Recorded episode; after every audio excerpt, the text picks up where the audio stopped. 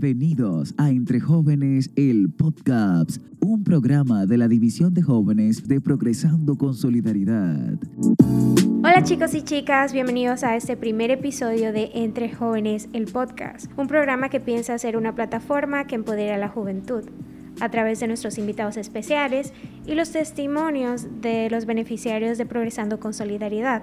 Les estaremos acompañando durante toda esta trayectoria Evaluna Asensio y Orlando Capellán. Normalmente nosotros los jóvenes le mostramos especial interés al tema que vamos a tratar hoy y nos acompaña Freddy Polanco. Bienvenida Freddy, ¿cómo te encuentras? Hola, hola, gracias a ustedes. Yo me encuentro bien. ¿Y ustedes qué tal? Súper bien Freddy y la verdad que quienes conocemos a Freddy podemos dar testimonio de que es una persona con la que siempre tenemos excelentes conversaciones y de verdad que fue una de las personas que también pensamos que debíamos entrevistar, no tan solo por la persona que es, sino también por el proyecto que representa. Y es que Freddy es quien está llevando a cabo el proyecto de la Red Nacional de Voluntariado en los jóvenes. Así que, Freddy, te damos la bienvenida y el espacio para que en primer lugar nos hables acerca de este proyecto, Red Nacional de Voluntariado Juvenil. ¿Qué es esto? Mira, muchas gracias, de verdad. Primero, gracias por la palabra, porque me siento honrado con ustedes, mis compañeros de trabajo, y feliz de estar con ustedes de este, de este proyecto tan interesante que están emprendiendo. De verdad, que éxitos y cuentan siempre con mi apoyo.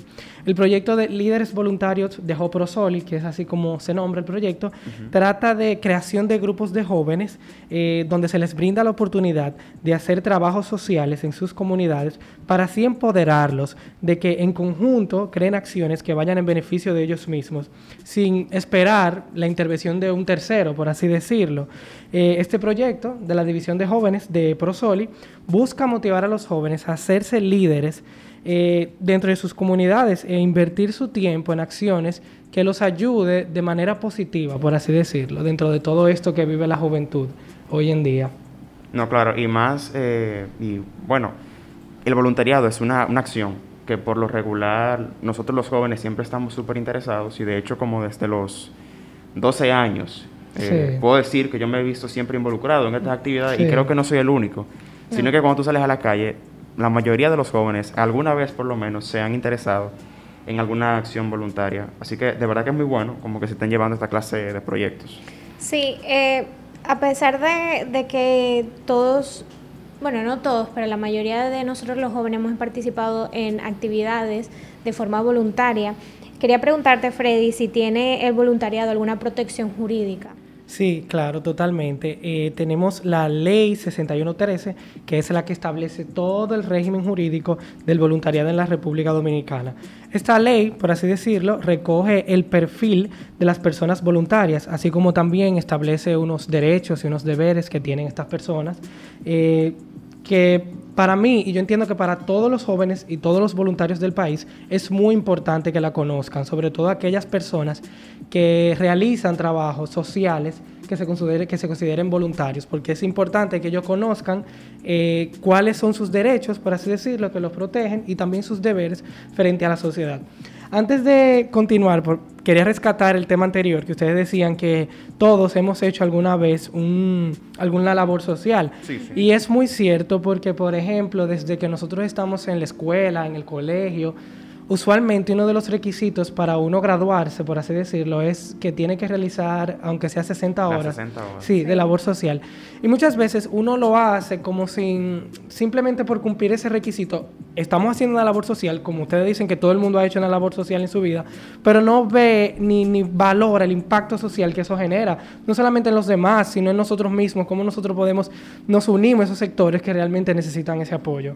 Bueno, realmente porque me, o sea, me gustó la parte que mencionaste de que uno no ve ese impacto social. Es que también cuando nosotros, digamos, se nos obliga a que tenemos que cumplir un requisito de 60 horas para graduarnos, eh, de ayuda comunitaria, ayuda social, sembrando plantas o limpiando playas, por ejemplo. Entonces, eh, al ser obligatorio, uno no siente quizás esa, exacto, exacto. esa motivación. Sí, sí, sí, totalmente. ¿Qué, ¿Qué, motiva a los jóvenes que, que tú impactas? O sea, ¿qué, ¿cómo tú los eliges? Bueno, mira, nosotros, cuando nosotros impactamos, nosotros primero le explicamos lo que significa esto, también le explicamos que, que esto es un trabajo eh, eh, honorífico, por así decirlo, donde debe de salirnos a nosotros del corazón, el ser solidario con los demás, porque todos tenemos eso en nuestro interior. Pero más que nada, uno les establece, les motiva diciéndole que esto nos trae múltiples beneficios, no solamente a nivel eh, eh, espiritual, porque uno se siente bien cuando ayuda a los demás y ve a, su comunidad crecer, por así decirlo, sino también en nivel académico. Muchas veces vincularnos a estos sectores que necesitan apoyo de manera voluntaria nos da beneficios para obtener quizás cualquier beca en un futuro o también, por ejemplo, al momento de vincularme al sector eh, gubernamental en un empleo, me da la facilidad. No, no es que... que ah, te lo aseguro. No, no, no, no, no, no, pero si uno hace una labor social, voluntaria, honorífica y que se resalte, eso me ayuda muchísimo al momento de uno conseguir adquirir cualquier beca o, cualquier trabajo eh, en el gobierno. Por ejemplo, también mi labor social, por ejemplo, fue, yo recuerdo, en cuarto de bachiller, eh, que yo tenía que eh, ir a una escuela, era mi, colegio, pero en la tarde de la escuela, teníamos que ir a ayudar a los profesores, como quien dice, enseñar a los niños a leer, a dar clases profesores, como quien dice, 60 horas, a dar clases, a enseñarlos a leer, a escribir, etcétera. Que en ese momento quizá uno lo veía como tan pesado, pero eso es una labor social tan linda porque uno le coge tanto cariño a esos niños sin darse cuenta que cuando tú terminas la labor social, uno se queda extrañándolo. Uno, Dios mío, pero que este niño me salió con tal cosa. Y cuando tú ves que el niño sabe leer después de tú terminar la labor social, es, una, es una satisfacción increíble. La satisfacción del deber cumplido. Sí, totalmente. ¿Y, tú, Orlando, qué hiciste en labor social? Bueno, realmente dentro de las labores sociales que, que había hecho, he estado más de la de traducción. O sea, que a veces vienen eh, grupos de médicos de habla inglesa, entonces me ha tocado tener que ir a como esas comunidades a traducir a esos médicos. Eh, pudiese verse como algo, ah, pero tú no te ensuciaste, ¿no? pero la verdad es que el voluntariado se puede hacer y abordar desde múltiples perspectivas. Claro. A mí me ha tocado por lo general hacer de traductor, pero la verdad es que es algo eh, gratificante. Y Freddy, que me llama la atención, dices que la ley 6113, dijiste. O sea, que fue del 2013. Sí. Han pasado casi ocho años. Sí. ¿Por qué en ocho años casi esta ley no se conoce? ¿Por qué crees que es eso? Bueno, lo que pasa es que yo entiendo que no ha tenido el impacto social que debería tenerlo. Por ejemplo, no ha, no ha tenido la debida promoción, por así decirlo, de, de, de esta ley que protege a los voluntarios del país. Entonces yo, yo entiendo que quizás es eso, porque muchas veces cuando existe una intención de voluntariado, o, se cae, o cuando se queda ahí, no lo hacen jurídicamente eh, protegido, sino eh, así como en el aire, por así decirlo. Eh, quería preguntarte, Freddy, ¿cuánto tiempo tiene el proyecto y cuántos grupos han formado desde entonces? Mira, el proyecto no es, es básicamente nuevo y no, porque una vez se intentó implementar aquí en la división de jóvenes, pero cuando se intentó como que no se cayó.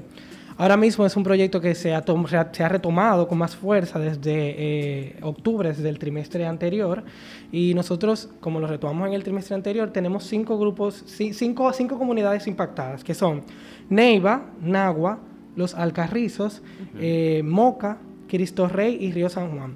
Pero hay algo muy interesante, que dentro de una de estas comunidades el grupo fue tan grande en Neiva, Bauruco, el grupo fue tan extremadamente grande que formamos tres grupos en una misma provincia. O sea que podemos decir que tenemos ocho grupos actualmente formados. ¿Y cómo, cómo estructuras estos grupos? ¿Qué organización tienen? Bueno, mira, los grupos eh, de voluntarios se, estructuran, tienen una estructura... Eh, bien piramidal, por así decirlo. O sea, tiene un coordinador general, que este es la cara del grupo, de los voluntarios, este es el que firma los convenios, los acuerdos, o como quien dice que facilita donde se va a realizar la labor social. También tenemos un encargado de operativo, que este es el que se encarga de hacer toda la parte logística, eh, es decir, este agenda, dónde se harán las, las actividades, busca el, el transporte, la cantidad de personas, etcétera está luego el, encargado comunicacional, o sea, el encargado de comunicaciones, que este es en que se encarga de, darle seguimiento eh, a las actividades a través de los distintos, eh, distintos medios digitales. Por ejemplo, si tienen un grupo en WhatsApp, este se encarga de, de convocarlos, si tienen un, Porque muchos de ellos han creado estas redes sociales en Instagram. O sea, el grupo de Neiva, que, tengo que resaltarlo, tiene hasta una página en Instagram y, su, encargado de comunicaciones es el que se encarga de, de, proyectar todo lo que ellos han hecho. Totalmente, totalmente, sí. Y también, por último, nosotros tenemos que este no, no es muy necesario, pero en el grupo, en la estructura está un tesorero este, porque el tesorero no siempre tiene que manejar dinero, porque aquí por lo regular no se maneja dinero, pero sino cualquier, eh, cualquier eh, eh, eh, ¿cómo, ¿cómo, me explico? Eh, cualquier material, ahora sí, ya le exacto, cualquier material que se le facilite, el, el tema de repartirlos bien, eh, protegerlo, etcétera. O sea, Excelente. Y ya que estabas hablando de actividades, ¿qué actividades pueden realizar los, los voluntarios? Mira, los, los líderes voluntarios, porque el proyecto se llama así, pueden realizar todo tipo de labor social, pero labores sociales como por ejemplo limpieza de costas, eh, ellos pueden, por ejemplo, vincularse, eh, vincularse perdón, a hogares que lo necesiten, como por ejemplo un hogar de ancianos, eh, un hogares CREA, que son personas que necesitan ayuda porque están caídos en adicciones. En, adicciones, exactamente.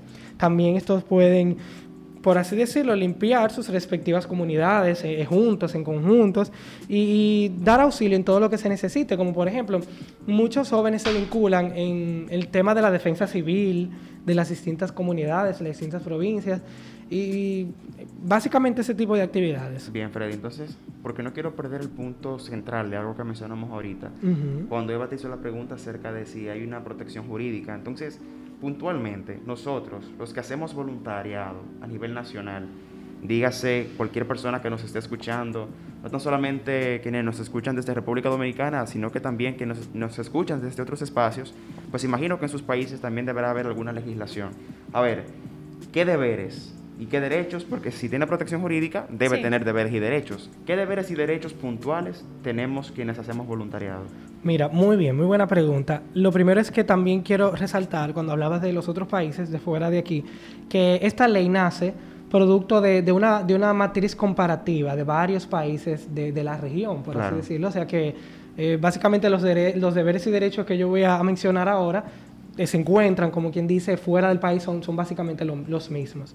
Eh, son varios, pero podemos rescatar entre los derechos, podemos rescatar, por ejemplo, recibir de las entidades que desarrollan la acción voluntaria la debida información, la debida formación también y el apoyo, porque muchas veces estos jóvenes realizan eh, actividades voluntarias y, no, no, cuentan con, con la formación o con la información también de qué es lo que van a realizar. Y el apoyo, eso es importante, eso es un derecho inherente a la persona voluntaria, que donde vayan a realizar una acción, deben estar debidamente eh, informados. Otro derecho también es ser asegurados contra los riesgos de accidente y enfermedad. O sea, muchas veces hay actividades voluntarias que no, diría que son extremas, pero que pueden ser riesgosas en un mínimo sentido. Entonces, si yo le estoy realizando una actividad voluntaria a una entidad, pues ellos deben asegurarme de que si algo me pasa, eh, sí, sí, que se te proteja. Exactamente. También, por ejemplo, Dice disponer de una identificación de la organización que corresponda. Esa me parece muy interesante porque muchas veces cuando uno realiza una actividad voluntaria en un lugar eh, protegido, por así decirlo, muchas veces puede confundirse lo que se está realizando y, se malinterpreta. Entonces, cuando se tiene la debida, la debida, eh, la debida identificación de la entidad a la que yo le estoy realizando el voluntariado, eh, puede ser más, más seguro. Entonces, ahí mencionaste eh, tres derechos súper importantes, pero los deberes. ¿Qué deber tiene el voluntario para con la organización con la que está trabajando? Totalmente, muy bien, porque muchas veces nosotros creemos que nada más tenemos derechos y que nosotros como personas voluntarias no debemos eh, ser socialmente responsables, por ejemplo. Como deberes no, tiene, una persona voluntaria tiene que cumplir con los compromisos adquiridos con la entidad en la que colabore, respetando sus fines y su normativa. O sea, usted tiene que, que su deber como voluntario es respetar los fines de esa entidad, si usted le va a colaborar a una entidad de manera voluntaria, y sus normativas. O sea, que si su misión, su visión y sus valores son estos, usted tiene que apegarse a, a, a esa misión y esos valores de esa entidad. También, por ejemplo, una muy interesante es rechazar cualquier contraprestación material que pudiera serles ofrecidas como remuneración de sus actividades.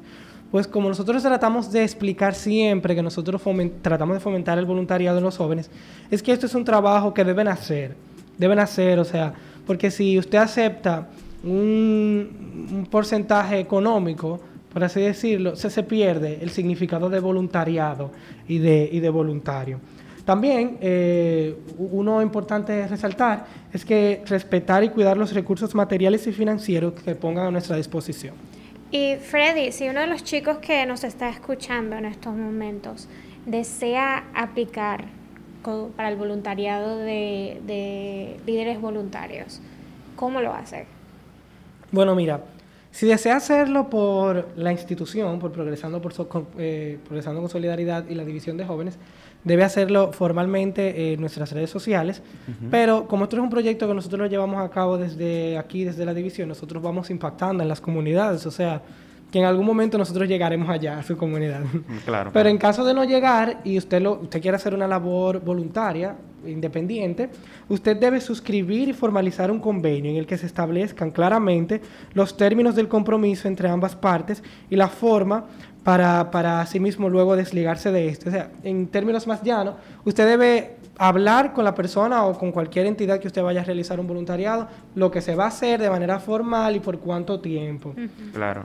Pero eh, para, de manera resumida y para quienes nos están escuchando y quienes les interesan participar ya en, junto con la división de jóvenes en, esta red de voluntarios que se está ejecutando, ¿verdad? Y ya porque se nos está acabando el tiempo, ¿no? Recuerden, pueden hacerlo a través de la página de Jóvenes que Progresan. Y de hecho, les invitamos a que justamente si están escuchando este podcast ahora mismo, vayan a la página de Instagram de Jóvenes que Progresan. Habrá una publicación sobre este episodio entonces le vamos a pedir a ustedes, importante, escuchen bien, todos aquellos que estén interesados en ser parte de esta red nacional de voluntariado que se está ejecutando desde la División de Jóvenes, escriban en los comentarios que están interesados. Les vamos a escribir eh, de manera personal, nos acercaremos de manera personal con ustedes y vamos a ver cómo podemos integrarlos para que puedan formar parte también y puedan entonces integrarse a una labor social en su comunidad, allá donde se encuentren. Así que la verdad que Freddy, gracias por estar con nosotros hoy. Hablando de un tema tan importante, Eva, que, es el voluntariado. Que yo creo que nadie debe ser ajeno a una labor como esta. Chicos, así que muchas gracias por acompañarnos el día de hoy. Les recordamos que nos sigan en nuestras redes sociales, en arroba jóvenes que progresan. También a Evaluna, en Evaluna Asensio 13 y c.malena07 en Instagram a mi persona. Así que chicos, muchas gracias y nos vemos en el siguiente episodio. Gracias, gracias a ustedes. Nos vemos. Estuviste escuchando Entre Jóvenes el podcast.